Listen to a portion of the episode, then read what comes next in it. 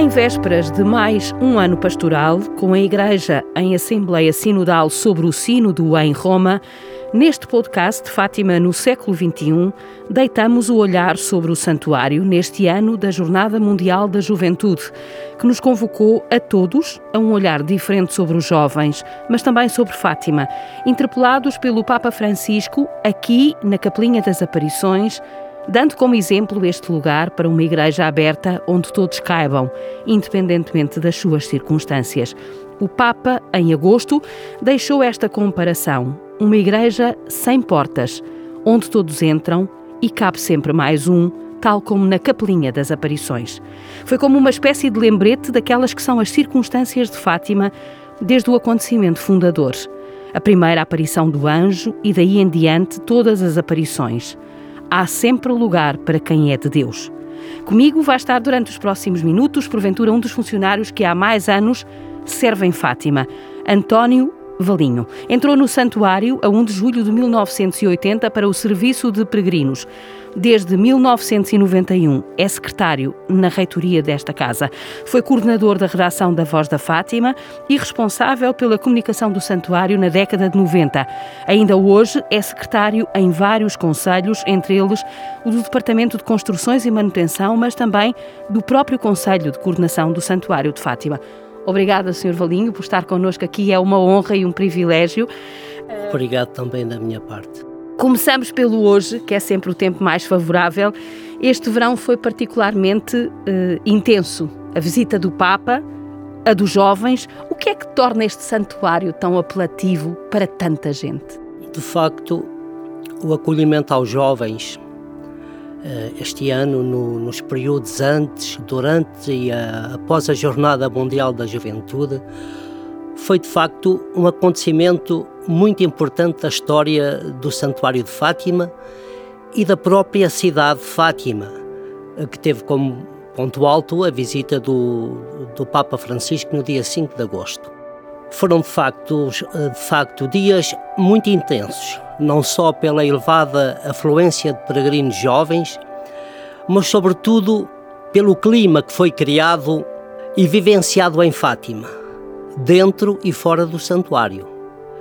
Aqueles dias foram vividos num ambiente de oração e de celebração, mas não posso deixar de sublinhar o ambiente festivo, de grande júbilo e reconhecimento que foi patenteado tanto pelos jovens como também por quem os acolheu. Sr. Valinho, deixe-me interrompê-lo só para lhe fazer esta pergunta. O senhor já viveu aqui vários momentos da visita do Papa, nunca tínhamos vivido em Portugal uma Jornada Mundial da Juventude. Esta é a grande. Uh, foi, o sangue novo em Fátima fez uh, uh, esbater um bocadinho aquela ideia de que Fátima é uma coisa de velhos, uma coisa de gente ignorante, de gente que não tem cultura, que tantas vezes se alimentou. Sim, sem dúvida. Houve de facto uma vivência jovem e de festa, que, que, também é própria do Santuário de Fátima. Aliás, continuando aquela minha conversa, eu diria que naqueles dias havia até uma, uma sonância diferente e contínua no santuário e na cidade, devido aos cânticos, à oração, às expressões de alegria mas nada incomodava. Antes, porém, contagiava pela alegria e pela espontaneidade que brotava dos jovens. Uh, julgo poder dizer que os jovens saíram de Fátima felizes e agradecidos pelo acolhimento que foi prestado, mas a comunidade do Santuário de Fátima e a comunidade de Fátima ficaram também reconhecidos e alegres contentes, felizes com este grande acontecimento. E este acontecimento pode ser de facto um rejuvenescimento da própria pastoral do Santuário de Fátima. Não, não é que o santuário não tenha dado sempre atenção a todos, na, na, pastoral do Santuário de Fátima. Aliás, a, o principal, a principal missão do Santuário de Fátima é acolher bem todos os peregrinos, as crianças, os jovens, os adultos, os idosos, os doentes, todos têm cá lugar. Mas de facto foi um acontecimento que projeta Fátima muito para além daquilo que era habitual. A presença uh, dos jovens modificou muito a paisagem de Fátima. Sem dúvida. E o senhor, que é natural daqui e que sempre viveu aqui, uh, como, é que, como é que sentiu a comunidade a reagir a esta avalanche de jovens que aqui vieram? Primeiro, a, a comunidade preparou-se muito bem. E a, a comunidade dispôs-se a acolher nas suas próprias casas os jovens que precisassem desse acolhimento. Eu sei que foi com grande alegria que toda a população de Fátima e da região, não só de Fátima, mas também da região, se dispôs a este acontecimento. Por isso eu dizia, tenho, julgo que os jovens saíram muito felizes e contentes, mas a comunidade ficou igualmente muito feliz e contente. E sei também que a partir destes contactos outros familiares, porventura outros jovens amigos, já vieram novamente a Fátima e sei que há a intenção de virem mais vezes a Fátima num futuro mais próximo ou mais longínquo, seja quando for. As famílias ficarão muito felizes por os voltar a acolher a JMJ e, portanto, esta presença de jovens, para encerrarmos este capítulo dos jovens, esta presença dos jovens também serviu para aproximar mais o santuário das comunidades residentes e vice-versa. Sim. Uh, neste momento, uh, aquilo que nós enxergamos foi uma comunhão de atitudes, uma comunhão de olhar, uma comunhão, uma comunhão no mesmo sentido do acolhimento. E é evidente que sempre que se dão passos nesse sentido, esses passos são sempre muito positivos e projetam melhor o futuro. Isso é muito interessante porque nós vivemos, uh, uh, uh, na altura em que este podcast vai para o ar, já uma Assembleia Sinodal em Roma, no Vaticano, onde está o representado, representando Portugal o Bispo de Leiria Fátima e onde esta ideia de comunhão, de partilha, de caminho conjunto, não é? No fundo, é um caminho conjunto que todos temos de fazer. E esta Jornada Mundial da Juventude também serviu, no que diz respeito a Fátima, também para eu não diria reconciliar, porque ninguém esteve uh, uh, em, guerra. em, guerra. não é? Claro. Mas algumas tensões que sempre existem, não é? Às vezes Sim, a é proximidade facilita o confronto, facilita a disputa, facilita a, a, busca de protagonismo e o santuário é muito grande e muitas vezes pode, de facto, gerar-se essa, essa tensão. Nossa Senhora falou aqui para crianças. Que exemplo é que os pastorinhos de Fátima e Lúcia, uh, cujo processo de beatificação está neste momento em curso, uh, dizem hoje e são hoje para a maioria dos crentes e não crentes? Ora bem, uh, a mensagem das aparições de Fátima está em perfeita sintonia com a mensagem do Evangelho, que é uma mensagem de oração e de conversão na procura de Deus para, deles, para dele recebermos a paz e a salvação eterna. Este apelo à, à, à oração e à conversão foi cumprido exemplarmente, com doçura até pelos peregrinos, pelos peregrinos, quero pelos dizer, pastorinhos. pelos pastorinhos. Uhum. Francisco, na dor, no sofrimento, na coragem, pelo Francisco, igualmente, e pela Lúcia, por todos estes anos de exemplo que foram para toda a humanidade.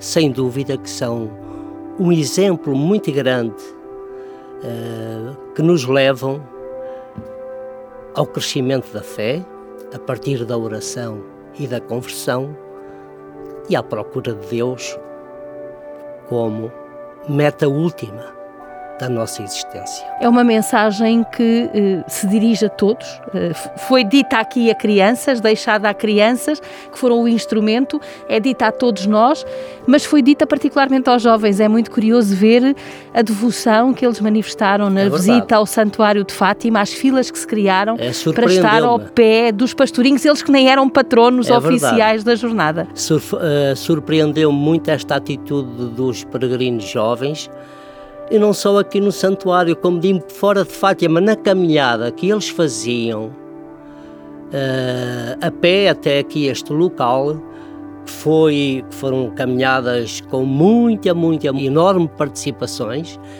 e entusiasmava, comovia a forma como eles caminhavam até aqui, com alegria, é verdade, mas compenetrados na missão que os trazia aqui compenetrados na oração. Sr. Valinho, o senhor fez toda a sua vida adulta aqui no Santuário de Fátima? Praticamente, sim. Fez é praticamente. Verdade. Que mudanças é que consideraria mais decisivas ao longo desta. Se tivesse que fazer uh, os pontos, uh, digamos, chaves de mudança de ciclo, o Papa hoje fala que nós vivemos numa mudança de época, mas o santuário também viveu várias fases de crescimento, de afirmação, de projeção, e já lá vamos à sua menina querida, a Virgem Peregrina, uh, uh, essa peregrina que leva Fátima mais longe. Mas dizia eu que uh, houve mudanças, de facto, que, que se verificaram aqui e houve épocas marcantes. Como é que, como é que definiria essas marcas e, e como é que as identificaria? Sinceramente, Pessoalmente, acho que as mudanças não foram assim tão grandes como isso. Porque a missão é a mesma. A missão, desde o princípio até hoje, é a mesma. Basicamente, o grande conteúdo mantém-se. Há de facto algumas alterações. Há evoluções. No, no, fundo, aquilo que tem acontecido ao longo dos tempos é uma evolução de adaptação às novas necessidades e às novas realidades. É isso que eu tenho visto no Santuário de Fátima. Mesmo, mesmo a nível de, da própria gestão e programação do santuário. No fundo, aquilo que há é uma adaptação, uma evolução uh, e adaptação às realidades. Uh, de resto, penso que basicamente o fundo. Uh, é, é verdade que agora há uma programação, em alguns aspectos, digamos, mais sistematizada, como por exemplo o Fundo de Caridade, está muito, é muito mais regular, que é importante também, é uma ação muito importante do Santuário de Fátima, a questão da caridade. E é, é, é de facto um serviço que, se presta de modo mais regular e de modo um, mais sistemático. Por exemplo, a, questão da. Um, da, da programação, da a cultura, etc., é vivida de uma forma mais regular e mais sistemática. Mas, no fundo, a mensagem evangélica deste lugar mantém-se e essa é que é a grande missão do Santuário de Fátima e que esteve sempre presente. Uhum.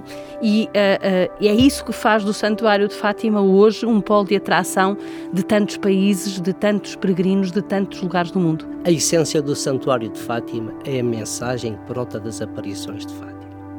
Na minha perspectiva, é isso é que é fundamental. Uh, embora não haja dúvidas, a beleza das, a beleza das celebrações que aqui acontecem no Santuário de Fátima os grandes acontecimentos que aqui ocorrem, e é evidente que isso cativa muita gente. Mas a essência é a mensagem de Fátima. Uma mensagem de oração, um apelo à conversão e à oração, para a salvação e, para, e, e pela paz. Uhum. É o que os Papas têm dito, o Senhor esteve sempre em todas as visitas, à exceção de Paulo VI. É verdade, e todos os Papas disseram isso. No fundo, a principal mensagem, o Papa agora realmente foi magnífico uh, naquele, naquele convite a uma igreja aberta, mas de facto o fundamental de, de, tudo aquilo que os papas aqui disseram em Fátima foi sintonizar-se com a mensagem de Fátima. Oração pela paz. Uhum. o senhor viveu todas as visitas dos Papas, à exceção de Paulo VI. Exatamente. E a, a, a Paulo VI vivia fora do santuário. Fora do santuário. Lembra-se de alguma coisa? Era... Lembra-se de, dessa visita a Olha, Fátima? lembro de uma coisa curiosa. Eu não vim ao santuário de Fátima, na altura tinha uh, nove anos, se não me engano. Uh, não tem nada a ver com o santuário de Fátima. Reparei que num monte aqui à beira havia um cabeço, que nós chamamos o cabeço dos moinhos, ali junto da, da, um pouco por cima da paróquia de Fátima, e eu vi que pousavam ali alguns helicópteros. Eu, que não estava habituado a ver aquilo, corri para o monte e passei lá o dia todo a ver os helicópteros a pousar e a subir, que, me, que muito me encantou. Muito bem. E, e, e, das outras visitas, como é que foi a preparação aqui no santuário? Portanto, na primeira visita de João Paulo II, o senhor já, já cá estava, estava? Portanto, na primeira visita eu estava no serviço de peregrinos. Eu estive envolvido eh, na acreditação dos sacerdotes para a concelebração e de, de outros intervenientes. Uh, não vivi muito intensamente porque estive nesse trabalho constante. Tivemos depois a oportunidade de estar com o Papa num encontro aqui no Centro Pastoral Paulo VI, onde esteve toda a comunidade dos trabalhadores de Santuário de Fátima e de outros colaboradores. Estamos a falar de 1982. 82, mas é verdade que eu vou lhe dizer uma coisa, os acontecimentos, de facto eu vivi aqui grandes acontecimentos aqui na, no Santuário de Fátima, como foram as visitas papais, 1982 João Paulo II, depois em 91 e 2000, João o Bento XVI 2010 Dez. e depois o Papa Francisco em 2017 e agora este ano. Mas eu vou dizer uma coisa que eu às vezes tenho uma certa propensão a dar atenção às coisas mais pequenas. E eu vou dizer uma coisa para mim, para além da mensagem que emana das aparições, que é a essência deste lugar, os peregrinos têm também um lugar muito especial na vida do Santuário de Fátima. E da minha parte, eu quero dizer que tenho o maior apreço e a maior consideração por eles.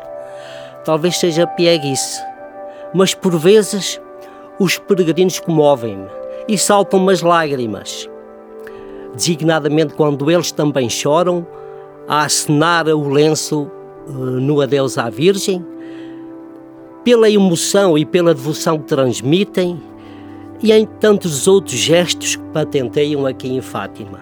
Comove-me vê-lo, comove-me muito vê-los, como já vi, a correr para a capelinha das aparições e a dizerem: Oh mãe, oh minha querida mãe, tinha tantas saudades de ti. Uhum. Os peregrinos é, mudaram muito. Os, os peregrinos... peregrinos mudaram muito, Sr. Valinho, ao longo destes anos. Há uma mudança, há uma certa mudança.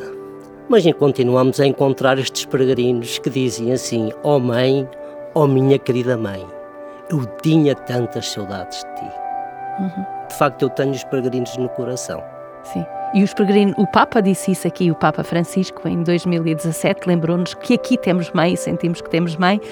Os senhores bispos que têm presidido depois dele aqui eh, em Fátima têm repetido muito essa, essa expressão e esta é a essência uh, deste, deste lugar e por isso tanta gente expressa aqui uh, uh, esta devoção a Nossa Senhora e esta, este, esta comoção ao virem ao lugar das aparições, justamente porque como quem vem a casa, como, vem, como quem vem ao colo da mãe, não é? Nós estamos sempre bem na nossa casa, no colo claro, da nossa claro. mãe, não é? E portanto também de sentirmos esse, esse, esse, esse conforto. A mãe que também sai do santuário, não é, é Senhor verdade. Valinho? Uh, esta, esta, esta mãe que sai e que leva justamente o coração cheio uh, para apaziguar tantos corações por esse mundo fora. Claro, claro. Uh, o senhor tem estado sempre aqui na, na retaguarda destas eh, visitas da imagem da é, Virgem a partir também A partir também de 1991. E de facto eu, eu posso dizer que a, a, coordenação das viagens da Virgem Peregrina é de facto um trabalho que me é particularmente muito grato. Isto porque as notícias que chegam com o regresso das imagens são sempre extraordinárias. De grande alegria, notícias de multidões uh, crianças, jovens, adultos, idosos. Olha, relatos significativos de graças alcançadas. Uh, para além disso, eu, eu considero que as viagens da Virgem Peregrina constituem um meio privilegiado de difusão da mensagem de Fátima, por serem sempre a ocasião de, grande, de grandes multidões, precisamente por isso, mas multidões disponíveis, disponíveis e ávidas por conhecer a história e a mensagem de Fátima.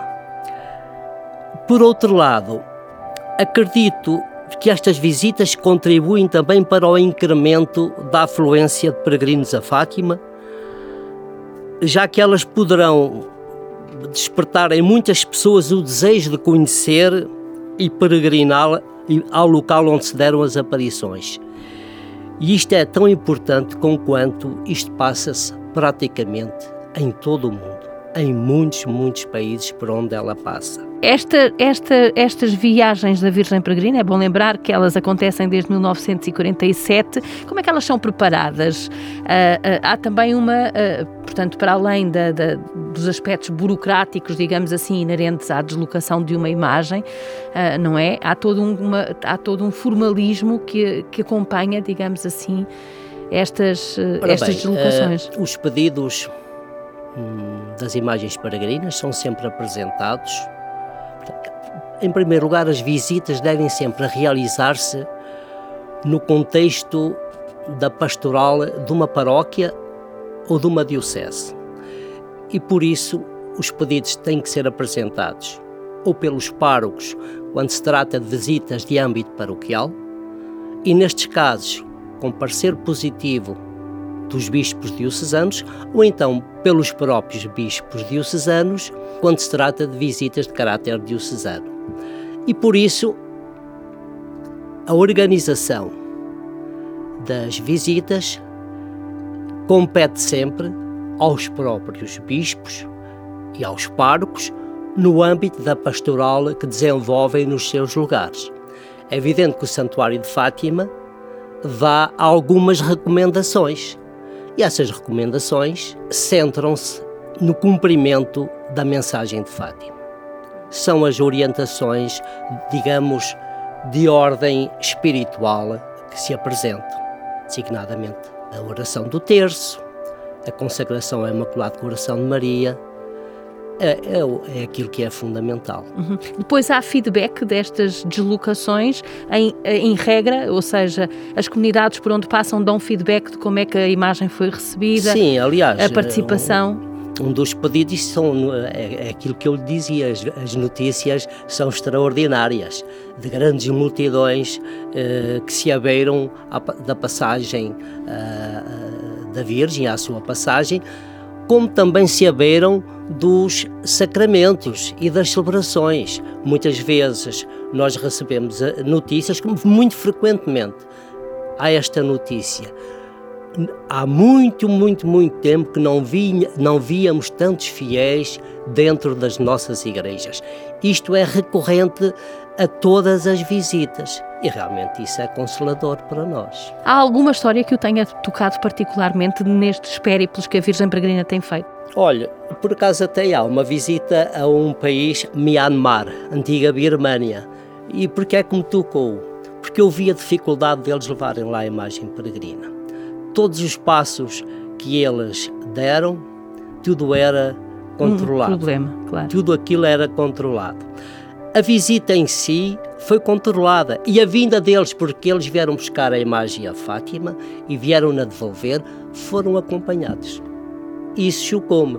Mas mesmo assim, apesar de todo aquele controle, as notícias que chegaram foram as mesmas. Multidões, mesmo não só dentro do, dos templos, mas mesmo nas estradas por onde a imagem passava. A Virgem Peregrina tem percorrido os cinco continentes e continua a, a, ser muito solicitada. É, sim, continua a ser muito solicitada e, e destaco agora, neste momento, alguns países uh, na América Latina, uh, onde foi criada uma instituição que se chama Missão Fátima, e uh, Fátima Argentina, consoante o país que é. Tenho conhecimento que esta instituição está criada na Argentina, no Chile, na, Nicarágua, na Colômbia, é de facto um, um, continente que solicita muito, muito, muito a imagem peregrina. Os Estados Unidos da América também pede, o Canadá uma vez ou outra. Aqui na Europa, Itália, todos os anos recebe duas ou três imagens peregrinas, porque são muitas as paróquias e dioceses que a solicitam. Espanha, Filipinas, etc. Curiosamente, o, o, número de peregrinos de Itália tem descido um bocadinho em comparação com outros grupos que uh, se fazem cada vez mais presentes, uh, e isto sobretudo depois da pandemia. Uh, bem, ficam compensados com a visita da com imagem, a imagem e não precisam de vir cá. Claro. Sr. Valinho, nós estamos mesmo na reta final desta nossa conversa.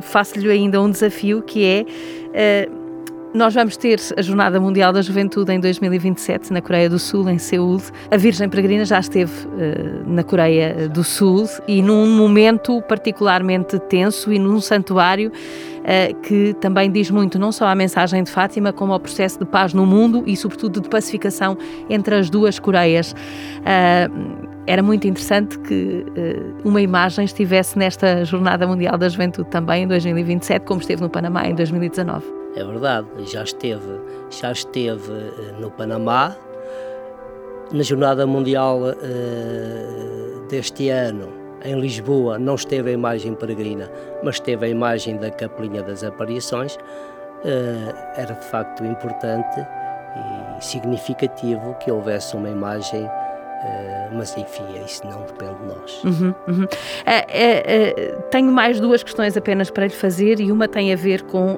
este momento que nós atravessamos todos no mundo inteiro da pandemia, agora avassalado ainda mais por uma guerra. Como é que olha para o lugar de Fátima neste contexto mundial em que nós nos encontramos? Pois, interpela-nos esta, esta, tudo aquilo que se passa no mundo interpela-nos. Porque a mensagem de Fátima é uma mensagem de salvação.